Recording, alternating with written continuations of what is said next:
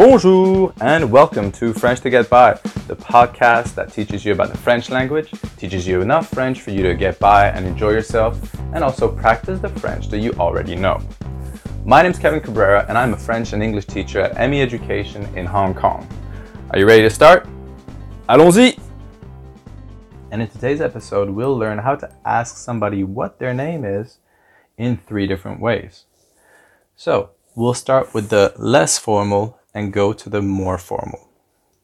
They all translate to the same question What is your name? But if you were to translate it, it would translate to What do you call yourself? We're simply using different pronouns in French because it's an honorific. I'll start with the less formal, more casual way. Comment tu t'appelles? Comment tu t'appelles? Which is something you'll use for somebody you're quite familiar with. Now we have a slightly more formal version. Well, you'll ask, Comment t'appelles-tu? Comment t'appelles-tu?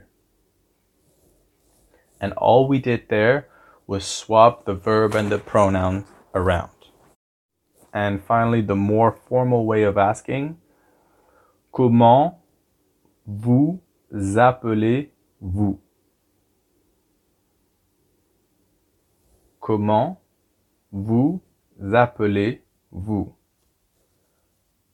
Which is the way more formal way of asking people what their name is. You tend to use it if there is a bit of a power relationship or an age difference between you and the person. So, a quick recap again from the less formal to the more formal.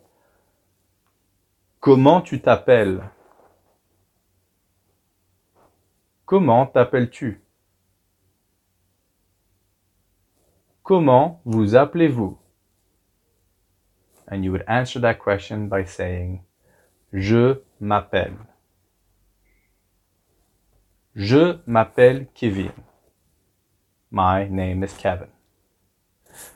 So that's it for today. Remember to practice, and I'll see you next time. Au revoir! Book your next class with ME Education through our website, meeducationhk.com, or visit one of our centers in Wan Chai, Mongkok, and Kowloon City. See you soon!